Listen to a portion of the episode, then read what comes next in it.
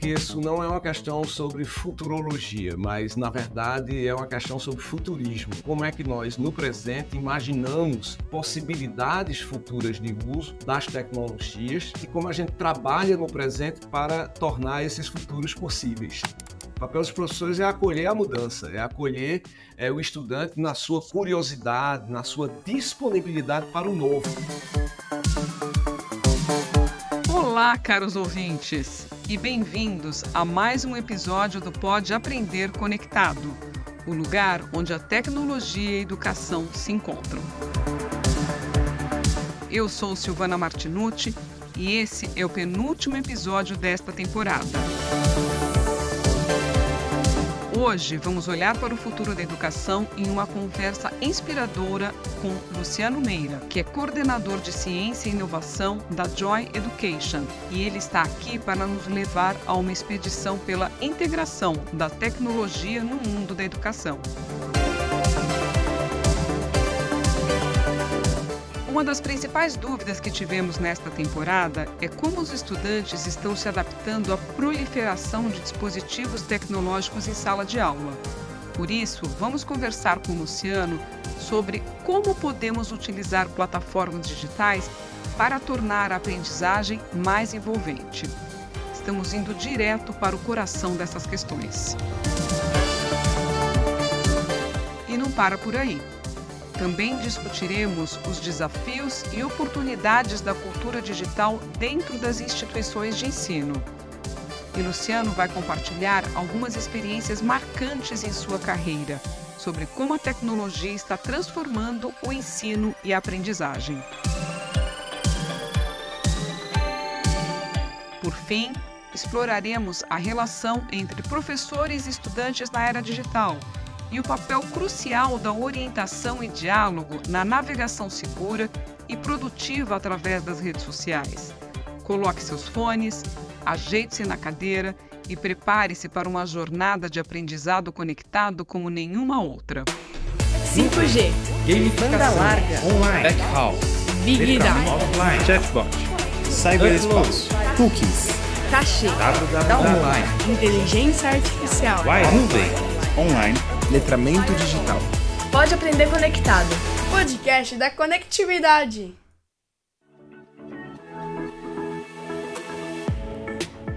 Seja bem-vindo, Luciano. Olá, Silvana, muito obrigado pelo convite. Professor, para começar é, a nossa conversa, eu gostaria que você contasse um pouco sobre como foi o início do seu interesse por essa área de inovação e tecnologia na educação.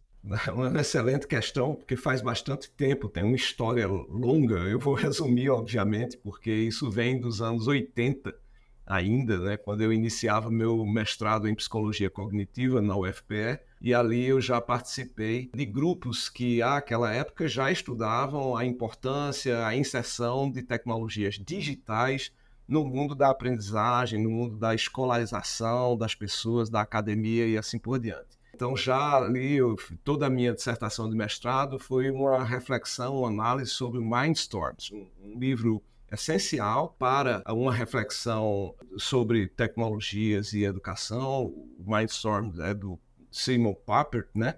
Uh, que fundou o Media Lab uh, do MIT nos Estados Unidos. Então, ali já continha um conjunto de conceitos, de hipóteses e premissas muito importantes para esse mundo. Então vem, vem já dessa época dos anos 80, e aí eu passei, obviamente, por um conjunto bastante grande é, de, de, experiências no mundo da educação que buscavam, de uma forma ou de outra, construir uma arquitetura de apropriação das tecnologias digitais nos espaços escolares e no mundo da aprendizagem mais amplamente.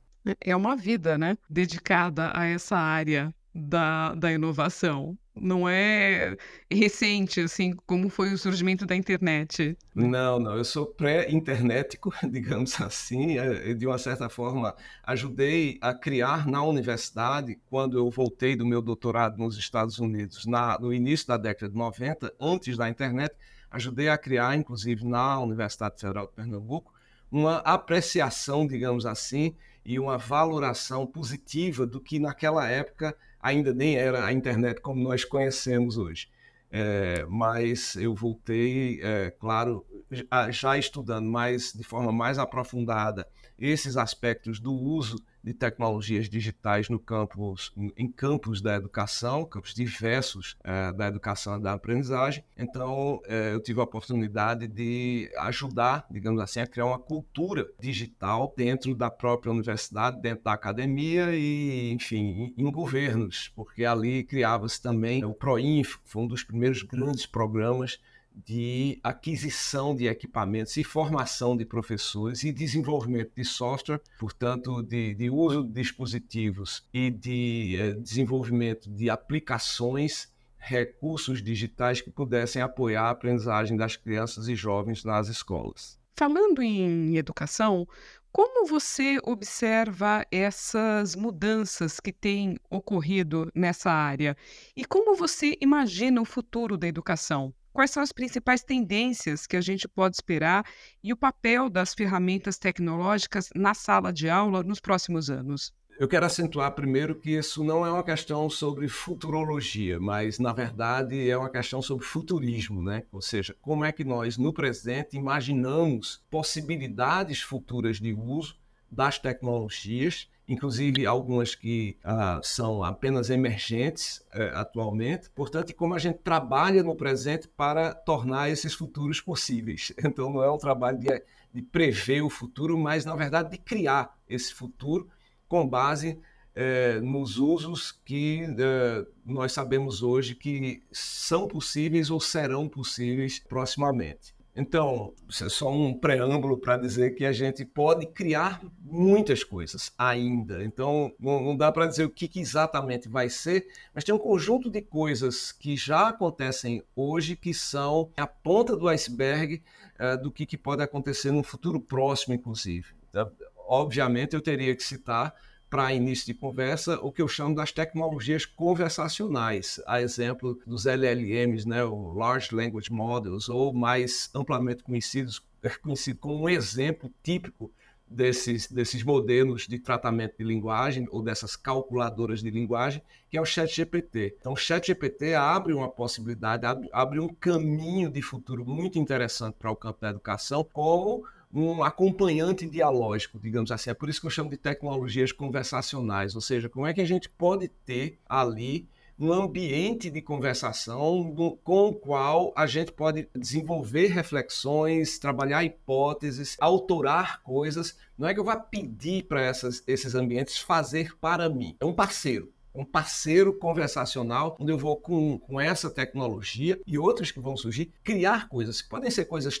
textuais, podem ser coisas videográficas, podem ser coisas imagéticas. Então já existem possibilidades muito interessantes hoje e eu acho que isso vai ter uma influência enorme. É, isso já tem uma influência enorme. Agora tem outras coisas também que, que, que organizam, digamos assim, o campo educacional e nos traz possíveis transformações interessantes. A gamificação é uma outra possibilidade muito interessante, ou seja, como trazer para o mundo da educação estratégias componentes, arquiteturas do mundo dos videogames para melhor engajar os estudantes nas suas práticas acadêmicas, práticas de estudo. Então, isso é, tem sido, nos últimos 10 anos mais ou menos, é, algo, algo bem interessante que tem sido é, desenvolvido. Eu acredito que ainda tem um futuro promissor. Então, esses são dois exemplos de como eu vejo que transformações no campo das tecnologias digitais têm ajudado a trazer uma transformação digital para o mundo da educação escolar e o que, que o, o futuro próximo, pelo menos, nos aguarda. E como é que você vê essa proliferação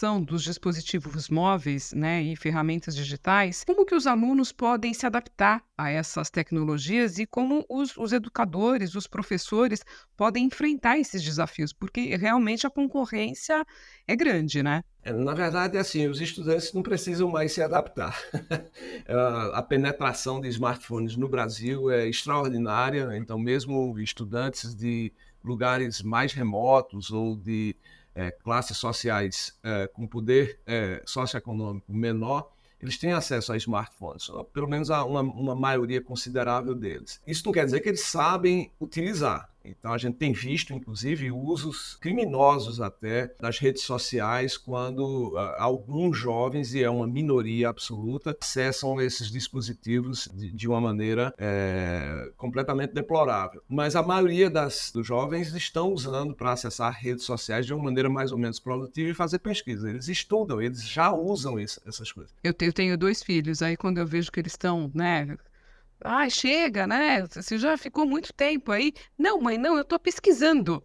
É, é a desculpa que eles usam. Mas você levantou uma questão importante, que é a atenção que os pais, os professores têm que conceder a esses usos, porque Uh, a gente não pode adivinhar o que é que está sendo pesquisado, por exemplo. A gente tem que conversar, estabelecer um ambiente de diálogo para, de fato, acompanhar esses usos. Então, é, essa é uma parte, digamos assim, importantíssima de como a gente pode trazer esses dispositivos para a escola. Então, por exemplo, eles sabem fazer playlists no Spotify. Isso é uma coisa muito bacana, porque você treina, digamos assim, o algoritmo do Spotify para descobrir mais músicas que você gosta ou que você venha a gostar.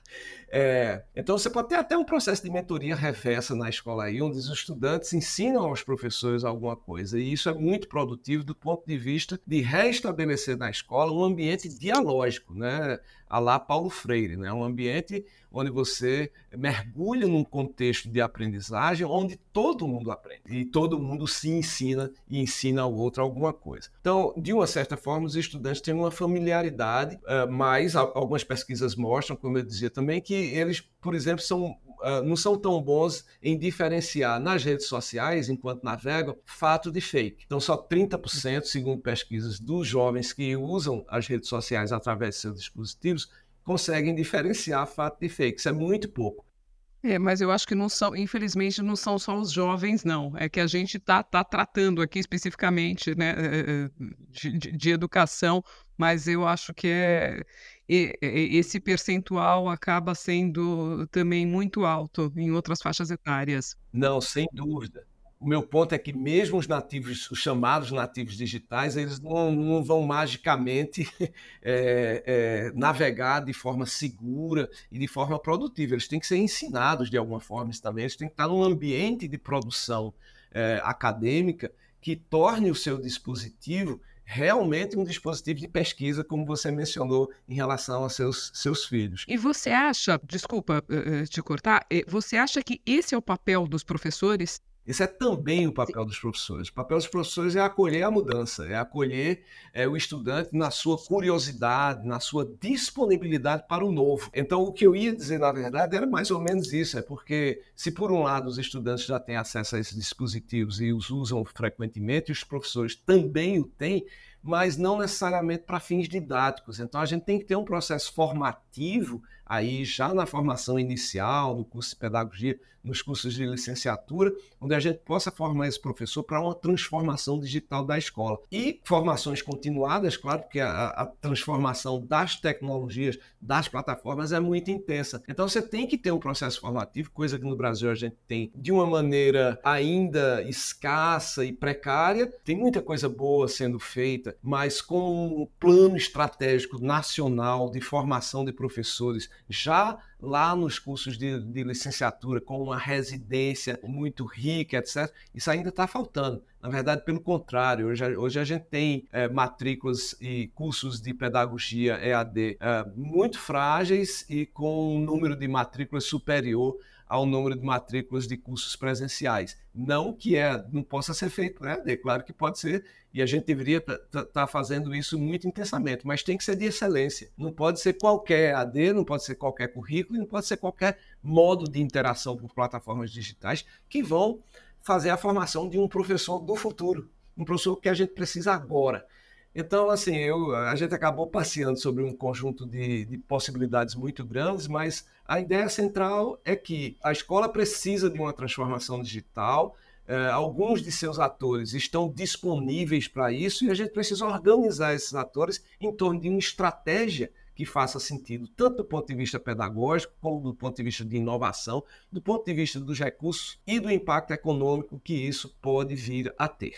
Luciano, como professor e pesquisador, você certamente teve experiências fascinantes ao trabalhar com a integração da tecnologia na sala de aula.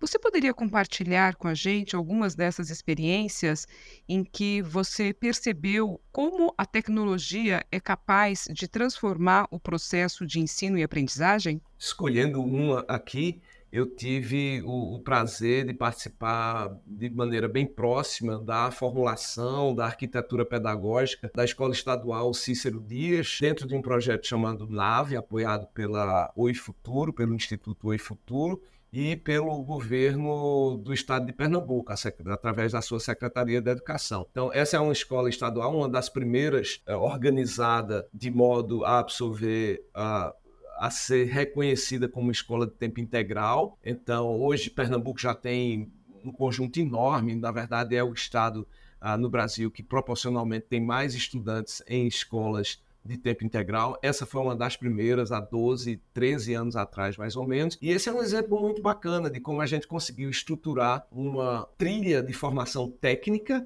ainda naquela época, dentro de uma escola é, pública, em que os estudantes iam aprender a desenvolver games né, videogames ou, ou jogos digitais, conversando com seus professores das mais diversas disciplinas para desenvolver jogos digitais para o campo da aprendizagem, é, em interação com seus professores das diversas disciplinas. E isso, essa foi a escola ainda existe, tem uma projeção incrível e forma anualmente um, dezenas de jovens é, na área de design, nas áreas técnicas de design e, e, e programação, é, com essa, essa visão de desenvolvimento de games, é, articulando conhecimento técnico, conhecimento dos, uh, com conhecimento das disciplinas que eles devem, de qualquer forma, estudar no seu ensino médio. Então, essa foi e é uma experiência extraordinária. Luciano, partindo dessas experiências, qual sua visão sobre o efeito desse processo educativo no futuro desses alunos né, que foram impactados pelas ferramentas tecnológicas?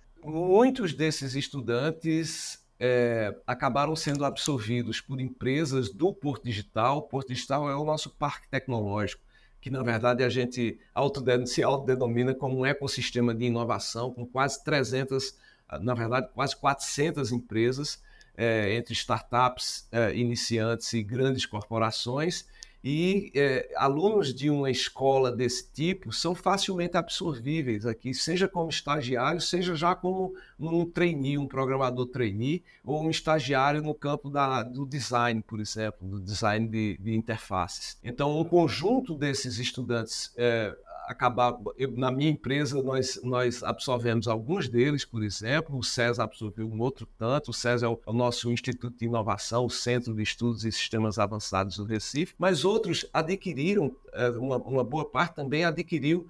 Um, um, prazer pelo estudo, pela investigação, uma curiosidade em desenvolver coisas. Eles foram fazer medicina, por exemplo mas no campo da medicina tem histórias incríveis de estudantes que são não apenas médicos, mas pessoas que trabalham junto com engenheiros para recriar equipamentos médicos de uma forma é, mais inovadora, mais interessante, com uma usabilidade melhor. Então, essa formação inicial concede a essas pessoas um olhar para o, o, design de inovação, digamos assim, para reconhecer problemas, para é, identificar demandas e refinar esses desafios uh, dentro do seu campo de atuação profissional e criar possibilidades, criar futuros. Então, essa é uma experiência muito interessante de como não é tecnologia, mas como uma pedagogia voltada para a transformação digital, que eu é, chamo pedagogia de bits, é, é capaz de, de fato, impactar nos, nas pessoas, nos estudantes, nos jovens e seus professores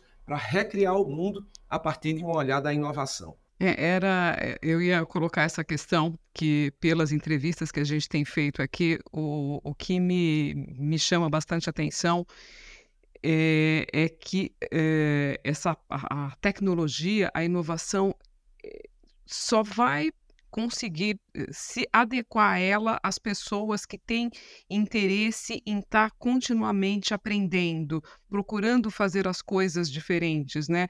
É uma postura ativa, bem diferente de quando do, do, da pedagogia que existia no passado, que as pessoas simplesmente é, uh, aceitavam aquele, aquele conhecimento? Sem dúvida. O inovador é basicamente um, um pesquisador de futuros. É, quer dizer, uma pessoa continuamente interessada em recriar os seus ambientes de ação, de, de atividade, de atuação no mundo, de modo a contemplar novos problemas, novos desafios, novas demandas e, portanto, novas soluções uh, que entregam valor, que traz um valor diferenciado para os usuários daquele serviço ou artefato, seja lá o que for que está sendo criado ou recriado. Então, de fato, existe um conjunto mínimo de competências aí para o sujeito inovador e inclua-se nelas a curiosidade, essa investigação contínua da emergência de, um, de futuros possíveis. Né? Então a pessoa tem que ser muito curiosa, a pessoa tem que ser, de uma certa maneira, empreendedora, para ver os desafios não como obstáculos, mas como oportunidades de construção de alguma coisa, pelo menos de um problema, se não sua solução. Luciano, nosso tempo está se esgotando. Eu gostaria muito de agradecer o compartilhamento, o seu tempo, né, o compartilhamento de insights valiosos com a gente. À medida que a gente está se aproximando do final da nossa entrevista, você teria alguma mensagem para os educadores, para os alunos, para os ouvintes, sobre as mudanças trazidas pela tecnologia na educação e o futuro delas? Sim, uh, olha, nenhuma mudança tecnológica se faz dentro do espaço escolar sem uma mudança é, nas relações entre as pessoas, na verdade. Então, a, a, transformação digital não é uma mudança nos equipamentos, comprar é, melhores ou mais equipamentos, mas é uma mudança cultural. Portanto, é uma mudança na forma de relacionamento das pessoas. E eu vejo o centro da educação, o centro da atividade escolar, é, fundado a construção de relações afetivas e intelectuais entre estudantes e professores. Se de alguma forma a gente resolver isso de maneira muito produtiva, a gente vai acolher possibilidades de futuro que podem ser envelopadas dentro de um processo de transformação digital. Aí sim, então nós vamos ter uma, uma transformação cultural que é, é, apoiada por transações em plataformas digitais. E isso que, que é transformação digital. Não é sobre equipamentos ou a quantidade de softwares que você tem, mas é como a gente lida com o futuro a partir da construção de relações entre as pessoas. Muito bonito, inspirador. 5G, banda larga, online, backhaul, Big Data, offline, chatbot, cyberespaço, cookies, cachê, online, inteligência artificial, nuvem, online, letramento digital. Pode aprender conectado. Podcast da conectividade. E assim concluímos mais um episódio do nosso podcast sobre o futuro da tecnologia na educação. Espero que tenham gostado dessa discussão sobre os desafios e transformações trazidos pela tecnologia na sala de aula. Se você gostou deste episódio, não se esqueça de se inscrever em nossas redes. Nos vemos no próximo e último episódio desta temporada. Até lá!